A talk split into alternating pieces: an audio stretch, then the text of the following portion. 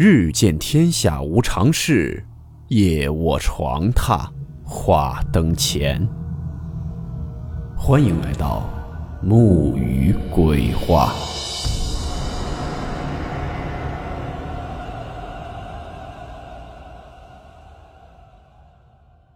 大家好，我是木鱼。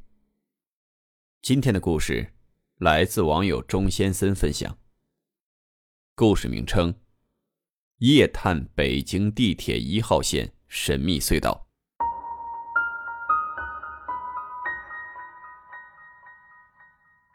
温馨提示：本故事含有未经证实的内容和边缘化知识，部分内容超出普遍认知。如感到太过冲击自己的主观认知，请大家当做故事，理性收听。以下为网友第一人称讲述：我是北京孩子，从小好折腾，爱捣鼓事儿。之前和单位同事莫名因为聊起了一个话题，就组成了一个灵异小组。成立的意思呢，是要探访北京所有的灵异地点。什么京城八十一号、福穗静八号、小汤山非典医院，以及各种荒山野坟都去过，一帮傻大胆的人。不过说实话，那些所谓的闹鬼圣地都挺无聊的，没什么大劲儿。去了之后呢，也没什么特殊经历。但是，只有一次，让我印象深刻。那个地方就是北京地铁一号线。二零一三年年底，我们去京城八十一号里面，在楼里边喝酒边聊天。聊天的时候呢，黑鬼说到了一个关于地铁的事儿。那黑鬼是我一个朋友的简称。开始是说，众所周知的地铁在零点后会空跑一圈。后来说到了地铁一号线，其实在西边还有两站是未开启的。所有人都一笑而过，但是我记下了。老北京人都知道，以前西边大面积的荒坟，如今大家都知道的八宝山，也是在一号线。记得有一天，去年的春节前，我和一个做模特的姐们吃饭。由于我是做影视的，所以身边的都是一些夜行动物。当天我那个姐们刚刚拍完片子，吃饭时呢已经是九点了。聊天时就聊起了我们这个灵异小组的事儿，他特别感兴趣，而且分享了他以前做的一些类似的事情。而且他也不喜欢一群人去探险，他说他以前行动最多三个人。后来我提出了一个大胆的设想，就是先在地铁站里躲起来，躲到封站后，地铁空驶完毕，走下铁轨沿路。一路走到那个神秘的未开启的最后两站。金鼎轩吃完饭，我们俩一拍即合。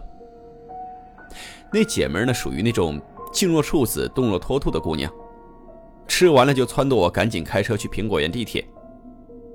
后来一路上带着紧张兴奋的情绪，我们俩就过去了。当时呢，真心的是没啥人，可能因为快封站了。就直接在地铁厕所里一直躲着，使劲抽烟、看手机什么的。后来有预感会有人过来检查，我们俩就又绕到扶梯下方的角落，一边一个。这里呢，简短带过就好了。反正就是东躲西藏，和地铁乘务人员打太极。最终，我们成功的藏匿于地铁中。看着空驶的列车开过，我们俩终于松了口气，但还是超级紧张。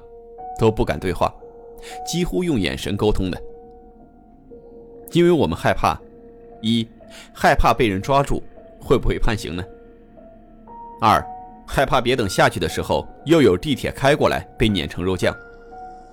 三，据说下面都是电，弄不好就被电死了。所以我们就继续又多等了半个多钟头。看到没有车，于是掏出区别针、硬币一类的。往铁轨上扔，发现没电的时候，我们又踌躇了一会儿，大约十五分钟吧。我一咬牙跳下了月台，然后让他也跳。刚刚活泼的姑娘明显是害怕了，跳下来的时候虽然没叫，但抱住我的一瞬间，使劲用手抓了我的脖子。当时呢，不知道被抓没抓破，也没管那么多。接着我跟他说：“我说去洞里，千万别被发现，到前面找找看有没有出口，别真在这里待一宿，肯定会生病的。”当时地铁的灯光已经关了一部分，但没全关上，广告的灯箱也并没有关上，也不知道是不是每个地铁都是这样。我们借着灯光走向了黑洞处，里面的确太太太黑了，我们必须打开手机的照明灯，可看到的还是很有限，除了有光亮的部分，其他地方都是黑的。我敢说，胆子再大的人，也没有人能自己一个人走进去待十分钟的。四周全黑，而且真的是潮湿，味道和腥味很重，还有老鼠和其他动物的声音。非常非常明显。当时的感觉就是，什么京城八十一号，什么坟地，全都弱爆了。那姐们抓我的手也全湿了，手心里全是汗。我们彼此没有对话，我只能感觉一颗头扎在怀中，蹒跚前进，走路也不敢太快。其实呢，我主要还是怕被抓或者是被电到。至于鬼怪嘛，本人一直都不是特别害怕。就这么的，走了十分钟，可能步伐比较慢。我们看到了停止的列车，停车的地方比月台宽敞一些。我们俩又爬了上来，沿着边继续走。果然不出所料，的确地下是相通的。我们可以清晰的看到后面还有很深的一段路。然后我们决定休息一下，抽根烟，稳定一下紧张的情绪和疯狂跳动的小心脏。抽烟的时候特别像欧美的恐怖片情节，女孩说了一句话，更添加了一份吓人的色彩。她跟我说：“如果出事儿，那你就是我最后一个见到的人了。”后来人的眼睛逐渐适应了黑暗，也能依稀看清身边的情况，加上对于环境的习惯，步伐就快了一些。沿着列车车厢走了很长一段后，我们又走到了开阔处。顺便说一句，我们还研究了一下地铁的构造。这一次，我们走了不知道是十五分钟还是二十分钟，反正就是走了一段。我们看到了岔路口。我当时真的佩服自己的聪明才智。我估计，如果把我放到恐怖片里面，我应该是能最后一个死的，或者是没有死，最后得救后但是疯掉的人。我说：“把车票拿出来。”咱们对着车票的地图研究一下就知道了。因为我们没有出站，有车票。我现在想想都觉得自己挺机灵的。后来我们研究了一番，那姑娘的手表呢，还是个很酷的军用表，带指南针的。我们就真的和《荒野求生》里的贝爷一样。那么确定了最终的方向，走向呢？我记得是左手边。我不是北京人嘛。我小的时候呢，对于那个站有印象，而且在北京孩子的记忆中，一号线是我们见过的第一个地铁。如果你去过苹果园地铁站，你就知道现在那个站是个拐弯的，不是直来直去的。我们看了指南针，再对着票，可以在上面研究一下。下面也有岔路，就有助于推断应该往哪边走，为碰运气增加筹码的一种手段吧。直觉和周围的环境告诉我，我真的走进了传说中的秘密地铁站。往前走了五百多步吧，这时候手电筒里所照射到的地方，比之前要残破很多，特别脏，灰尘极厚。因为是冬天，感觉还好一点，但由于又有风，所以不得不把围巾捂住口鼻，灰尘太大了。踩在脚下的感觉就像是踩在一大块海绵上似的。这时候呢，我身后的姐妹终于忍不住了，就跟我说：“要不我们走吧，想想办法出去吧，我有点不舒服。”当时我也没办法，终于走到了梦寐以求的灵异之地，怎么能轻易放过呢？所以只能安慰他，说：“咱们现在只能往前走，回去的话我们也只能待在站台里，肯定出不去的。咱们往前找找。”我觉得一定有出路。而且你看风那么大，肯定是有通道啊。后来他表示了同意，就和我继续往前走。走了不知道有多久，四周突然安静了很多很多，真的是前所未有的安静，甚至于没有水声和动物的声音，也没有风了，一切瞬间戛然而止。这时候我开始和他说话，我说我们应该走到了传说中的地方了。其实那时候我特别想告诉他，这里面以前都是埋人的，成千上万的人啊。但我知道，我这时候要和他说了，他肯定能吓疯的。那我罪过太大了，忍着没说，心里面呢还有一丝小激动。啊，插一句话，倩倩呢是信佛的，就是和我一起来的这个姐们儿。这个时候呢，她开始念经了。我现在知道那是八字真言。但是我要说，以后碰到这种事儿的时候，最好别念经。以前我也不懂，我还让他叫我跟着念。现在普及一下，寺庙里其实是游魂野鬼最喜欢待着的地方，因为那里可以听到佛号，鬼是喜欢听佛号的。你又不是活佛，也不是高僧，你念经度化不了他们，只能把他们都给招过来。结果就在我们努力的念经。还有各种阿弥陀佛、八字真言之类的召唤下，通道里喧哗了起来。这时候，我承认，我也是人，我也会怕。当我耳边出现了一声清晰的咳嗽声的时候，一个老人的咳嗽声，很弱，但是很近。我静止了，我不敢动，真的是一点都不敢动。这个部分可怕的是。后来我问倩倩听见没，她竟然说根本没有。过了好一会儿，倩倩拽我，我才动的。那时候她可能已经被吓哭很久了，说话声音特别委屈。然后这个时候我真的也想走了，开始想办法壮胆。既然念经没用，据说骂脏话有用，但当时还不敢骂，所以我当时做了一个特别傻逼的举动，给哥们儿打电话壮胆。第一次打，没信号，然后继续往前走。我偷偷看了一眼手机，又有信号了，于是松了一口气，掏出手机继续打电话。还没拨出去，结果我打电话的那只耳朵被一股特别有力的凉气儿吹了一下，手机当时就扔了，手机掉到了那个地面底下。朋友们可以观察一下北京地铁。手机掉下去了，几乎捡不起来的。所以就这样，我彻底与世隔绝了。而且那个姐妹的手机手电筒光照范围更小。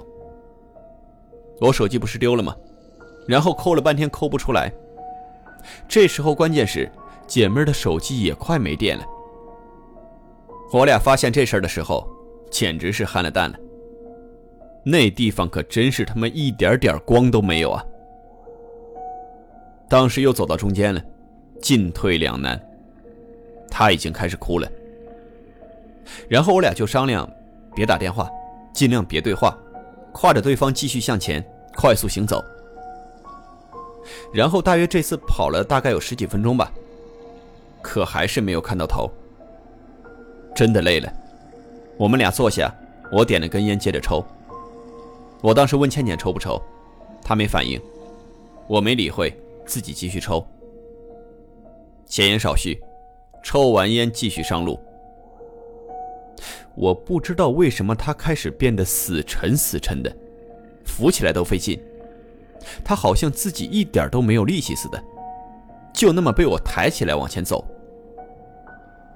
我当时估计是吓坏了，现在想想，真是自己不该啊！为什么不早点问问他看到了什么，所以才哭呢？挎着倩倩继续走了一会儿，感觉好像又有点疯了。这时候真是高兴啊，真的就是得救的那种希望。当时完全不想探险了，因为我就在险境当中啊，这样不是刺激。以后奉劝大家，没事也别找刺激，真的很害怕。然后加快步伐往前走，但是不知道是为什么，我被绊倒了。站起来之后呢，头更晕了，就感到莫名其妙的有一种悲伤，甚至一时间让我忘了身旁还有人。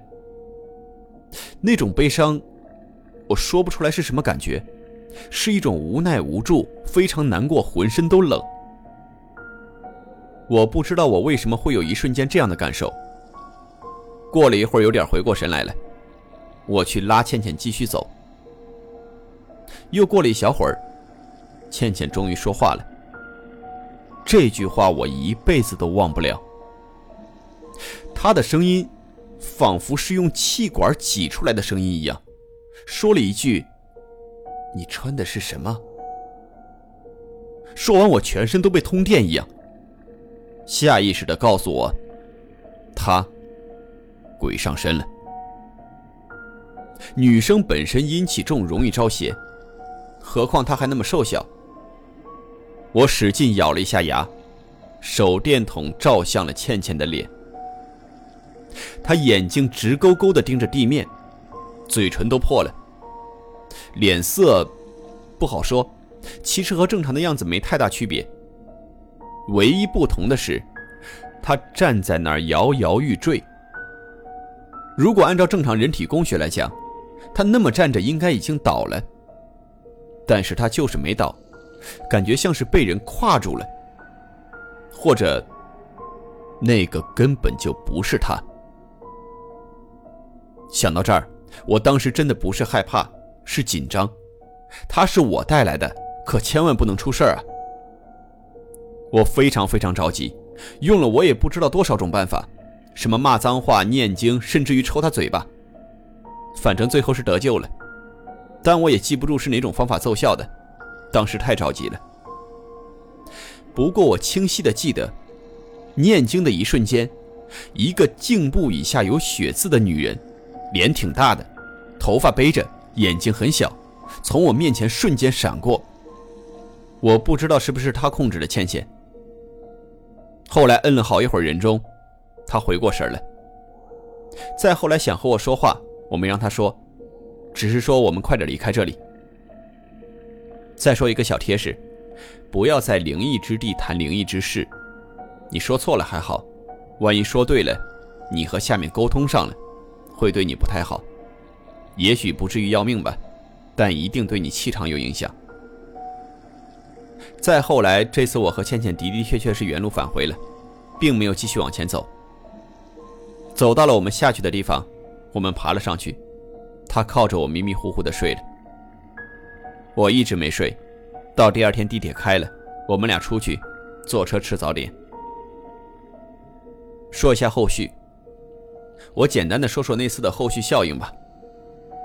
当天结束后，倩倩在吃早点的时候给我讲了一个非常悲戚的故事，大概是一个女人的视角，讲述举家被灭门的事儿，而且她是两个孩子的母亲，并且还怀着一个前朝的事儿。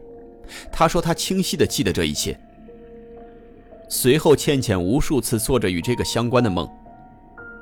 过了一个月左右吧，倩倩结缘皈依了。自此之后，再与梦无缘。但在那期间，她与男友分手，工作一直断档，身体非常不好。我觉得很亏欠她。而且自打这个事儿以后，我也一直挺丧的，遇到了不少倒霉事儿。我也反思了，为啥这些事会落到我脑袋上？也许我的这些无心言论，真的得罪了某些朋友吧。所以还是奉劝和我一样爱猎奇的朋友，有些东西，还是真的谨慎对待吧。